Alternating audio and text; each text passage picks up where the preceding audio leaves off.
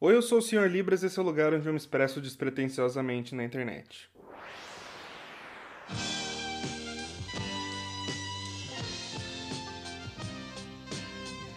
Bem, o Oscar 2021 finalmente está chegando e alguns dias atrás eu fechei algumas categorias, incluindo o melhor filme. Hoje eu vou dar uma breve sinopse dos indicados e fazer um comentário rápido sobre a minha experiência com cada um. E quem sabe eu não acerto quem vence esse ano a estatueta.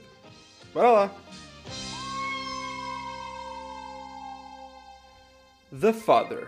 Aqui no Brasil, Meu Pai. Um senhor de idade avançada, Anthony, quer viver sozinho e sem a ajuda de cuidadores que a sua filha traz para cuidar dele. No entanto, à medida que vamos acompanhando o ponto de vista do idoso, junto a ele começamos a questionar se devemos confiar nas pessoas ao seu redor ou até mesmo na sua própria capacidade de pensar. Eu acho que muitos de nós não imaginávamos que Anthony Hopkins conseguisse ultrapassar a qualidade do seu papel como Hannibal Lecter em O Silêncio dos Inocentes de 1991. Mas aqui, o ator veterano, com gloriosos 83 anos, prova que ainda pode se superar, trazendo um papel extremamente cativante e sóbrio, dentro de uma trama que fora transportada com muita inteligência do teatro para o cinema. Os diálogos tão familiares e ainda assim muito bem colocados tornam toda a atmosfera um conforto entorpecente, que vai quebrando de pouco em pouco conforme a gente vai avançando na trama. Além de te colocar da forma mais desesperadora possível na pele de alguém que já depende de terceiros para tantas situações simples como se vestir ou encontrar uma coisa que perdeu a sensibilidade que nos traz a familiaridade com, a, com uma família que convive com alguém de idade é tamanha que é impossível a gente não se imaginar na situação de acharmos que temos tudo sob controle e tudo vai lentamente se desgastando. E tudo isso sem trazer pra gente aquele sentimento de ultra sentimentalismo que a gente pode imaginar com obras desse tipo de, de gênero. Esse filme é uma experiência extraordinária e não deve ser subestimada ou perdida por ninguém. The Father concorre a melhor filme, melhor ator, melhor atriz coadjuvante, melhor roteiro adaptado, melhor montagem e melhor design de produção. Totalizando seis indicações, as quais eu acho um concorrente extremamente forte para melhor ator. Sem dúvidas, Anthony Hopkins é uma supernova nesse filme.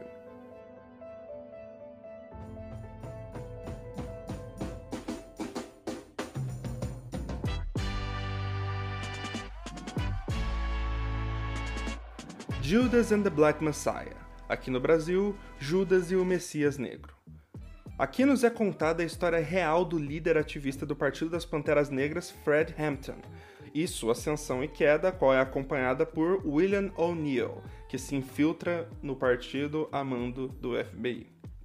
Por ser um filme baseado numa história real, um pequeno contexto dos acontecimentos da época, do final dos anos 60 nos Estados Unidos, é colocado no começo do filme, para que quando a gente entre de fato nos acontecimentos que envolvem Hampton e O'Neill, tudo seja de fácil consumo, mesmo para aqueles que não têm muita noção do que aconteceu na época é muito difícil se perder na história, porque afinal ela é contada de forma muito simples, apesar de efetiva, onde todos os personagens têm suas apresentações de forma clara no primeiro ato, e a gente segue eles até o final do filme. Com isso, fica extremamente fácil e agradável acompanhar a história como história.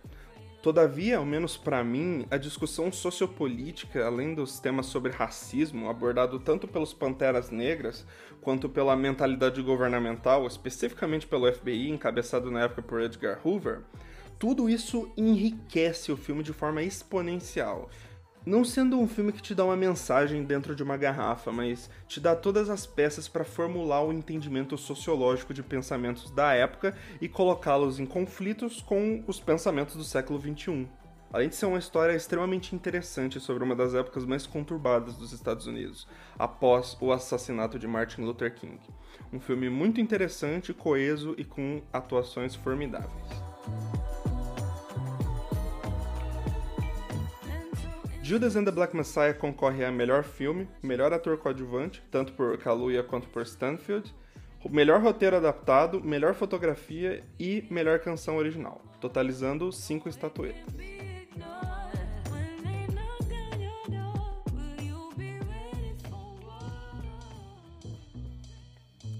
Mank.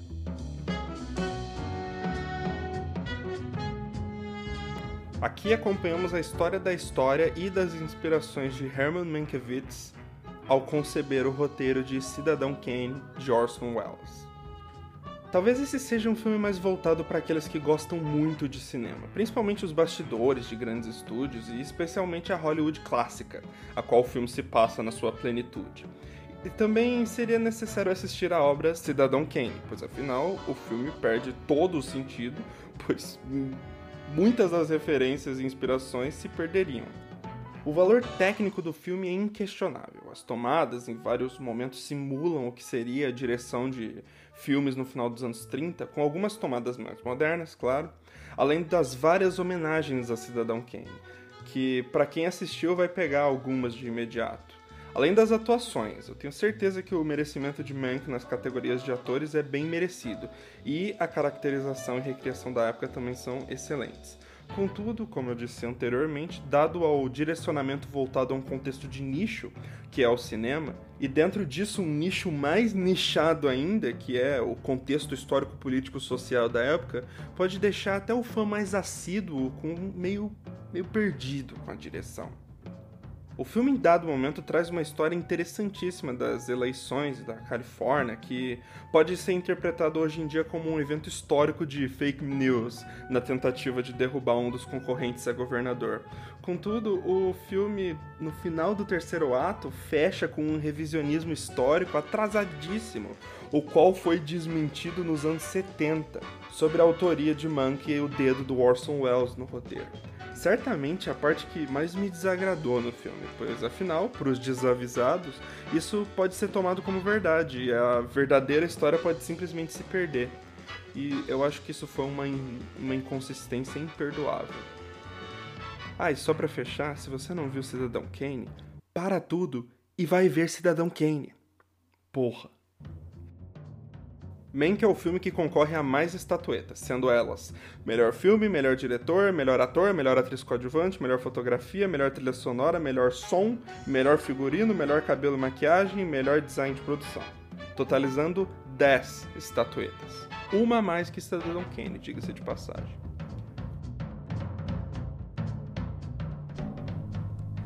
Minari uma família coreana vai morar nos Estados Unidos na intenção de seguir o sonho americano com uma bela fazenda. Eu confesso que eu fiquei deslumbrado com esse aqui. Me lembrou muito a direção bucólica de Isao Takahata em Memórias de Ontem, e o tempo todo eu sentia que esse drama familiar parecia muito um filme do estúdio Ghibli dirigido pelo Takahata. E de fato é uma obra bastante intimista, onde a gente acompanha os perrengues, complicações, dificuldades e conquistas desta simpática família.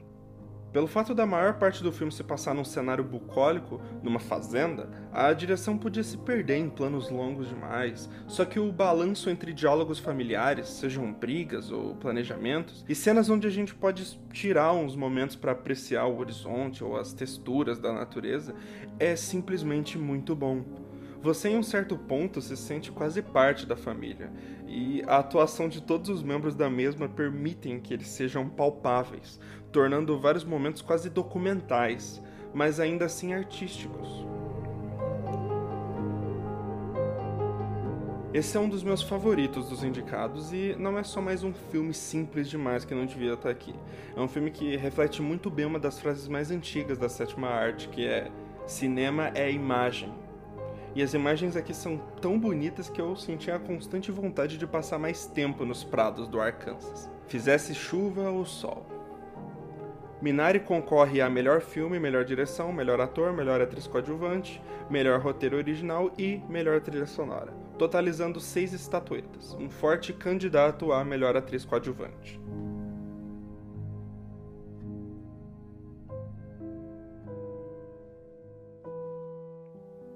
Nomadland. Aqui acompanhamos Fern, que infelizmente perdeu tudo durante a grande recessão de 2008 e passa a viver como uma nômade, vivendo em sua van, viajando pelo país. A crise dos bancos de 2008 fez com que muitas pessoas acabassem por perder as casas após o fechamento de diversos bancos com a quebra do mercado financeiro. E aqui acompanhamos um desses casos com Fern, interpretada pela divina Frances McDormand. E talvez seja o que capturou a minha curiosidade mais rápido com os primeiros 10 minutos de filme, porque sinceramente era uma temática a qual eu nunca tinha tirado muito tempo para pensar. A crise de 2008 foi avalaçadora. E como as pessoas que perderam suas casas se recuperaram? E aqui é um exemplo.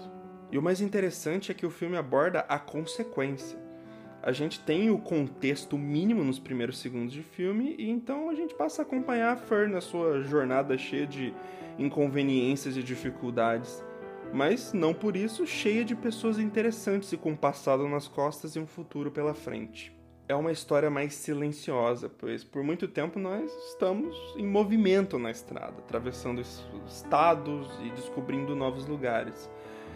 E me chamou muito a atenção a desconexão que a protagonista tem com os demais, porque ela só se comunica com pessoas mediante a problemas que surgem ao longo do filme. Raros são os amigos de verdade que ela tem, o que traz uma complexidade muito interessante para a personagem e te deixa mais cativado conforme ela conhece novas pessoas e reencontra velhos conhecidos. Um filme extremamente tocante e talvez caiba aqui a citação do Dr. Malcolm, interpretado pelo Jeff Goldblum em Jurassic Park, a vida encontra um meio, pois Fern e muitos, muitos outros perderam suas casas, mas fizeram um novo lar, levando suas vidas para frente e encontrando uma forma de viver. Nomadland concorre a melhor filme, melhor diretor, melhor atriz, melhor roteiro adaptado, melhor fotografia e melhor montagem, totalizando seis estatuetas. Talvez o concorrente mais forte para melhor filme, dada a vitória no BAFTA e no sindicato com os prêmios máximos de melhor filme, além de ser um candidato fortíssimo para melhor atriz e melhor direção.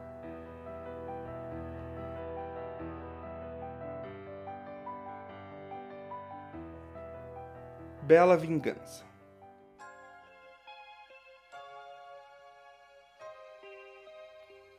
Somos apresentados à misteriosa figura de Cassie, que possui muitos traumas em seu passado e. Eu não posso falar mais. Eu não posso porque isso ia estragar completamente a sua experiência com o filme. O que eu posso dizer é que você vai se divertir bastante com esse aqui, dada a sua forma mais debochada e despretensiosa, apesar de extremamente técnica, de contar essa colorida história sobre vingança. Talvez eu ache alguns momentos do roteiro expositivos demais para determinados momentos da trama, especialmente alguns diálogos com o personagem interpretado pelo Bo Burnham, mas ao discorrer da história, as coisas melhoram bastante, especialmente na forma como o roteiro lida brilhantemente com a subversão do gênero mulher traumatizada querendo vingança. Pois a personagem não é unidimensional e é bem melhor desenvolvida de forma que momentos sanguinolentos e espalhafatosos são substituídos de forma icônica por um calculismo bem centrado, o que por si só já é um grande desprendimento com a fórmula. Particularmente eu não acho que esse era um filme de qualidade e excelência para concorrer ao Oscar. De todos os citados até agora e os que ainda vão ser citados, esse fica até meio perdido. Talvez você aí esteja meio perdido com a descrição do filme em si. Mas está concorrendo, então tem que ser tratado igual aos demais. Além de ter uma atuação espetacular vinda da protagonista vivida por Carrie Mulligan. E é certamente o melhor papel da vida dela. Bela Vingança concorre a melhor filme, melhor direção, melhor atriz, melhor roteiro original e melhor montagem, totalizando cinco estatuetas.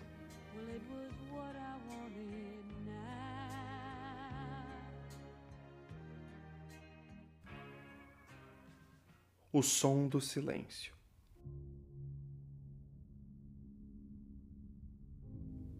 A vida de Ruben, um baterista de uma banda com sua namorada, perde a audição do dia para noite e se vê na situação de ter que lidar com isso.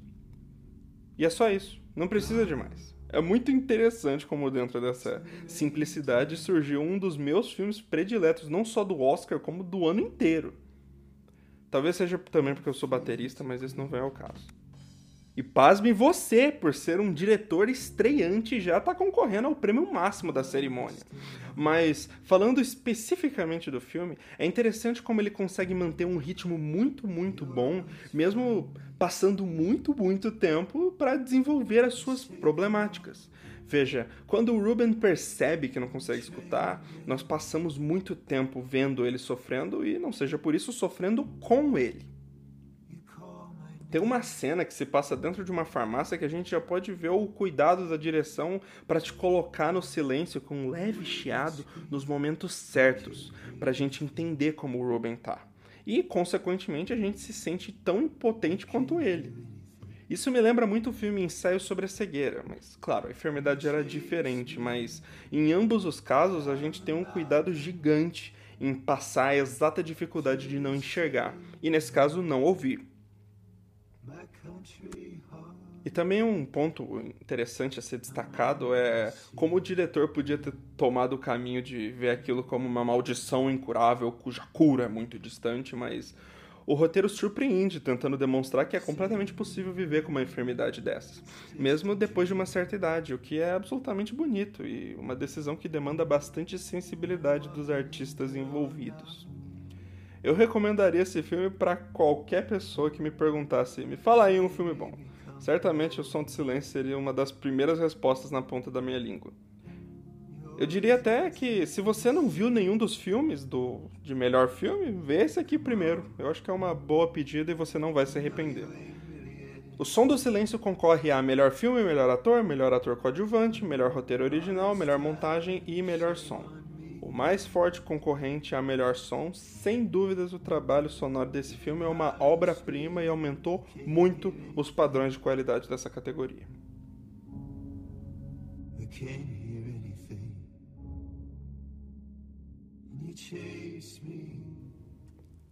O Sete de Chicago.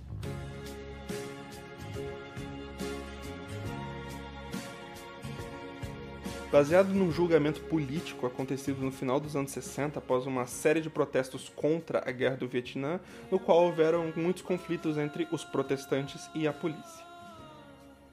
Aqui nós temos mais uma história sobre o final conturbado dos anos 60 nos Estados Unidos.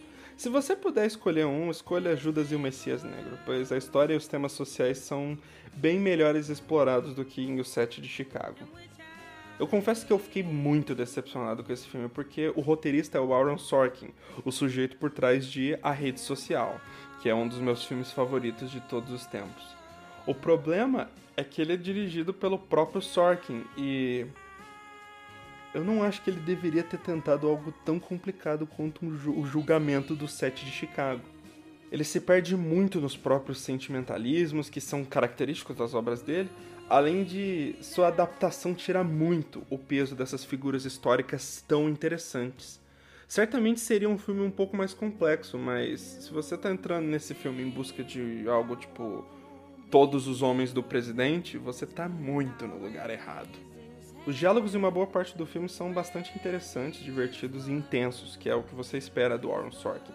Há muitos momentos interessantes e principalmente muito bem entregues por Sacha Baron Cohen, mas a direção investe tempo demais em montagens rápidas que tentam contextualizar muitas informações em períodos longos demais, o que pode cansar bastante uma boa parte das vezes. E até a edição eu fiquei meio incomodado porque a música estava alta demais em alguns momentos. O melhor comentário que eu li sobre esse filme é Aaron Sorkin é um roteirista bom demais para trabalhar com esse diretor medíocre chamado Aaron Sorkin. O que sumona muito bem o meu sentimento por esse filme. O Sete de Chicago concorre a melhor filme, melhor ator coadjuvante, melhor roteiro original, melhor fotografia, melhor montagem e melhor canção original. Candidato fortíssimo para melhor ator coadjuvante com Sacha Baron Cohen, porque esse homem é demais.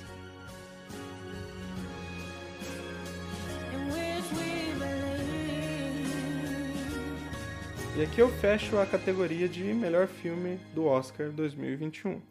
Me parece que muitos desses filmes são filmes para festival mais do que de grandes estúdios, o que é interessante e certamente não é uma reclamação. Aqui foram meus comentários sobre essa edição e eu espero que eu acerte algum filme. A minha torcida é para Nomadland e para Minari. Mesmo eu tendo amado de paixão alguns dos demais, eu acho que esses dois são os que mais têm chance de vencer. Eu não posso fazer nada, eu adoro filmes contemplativos. Eu sou o Sr. Libras, te vejo no lado sombrio da lua e. O Oscar de melhor filme vai para.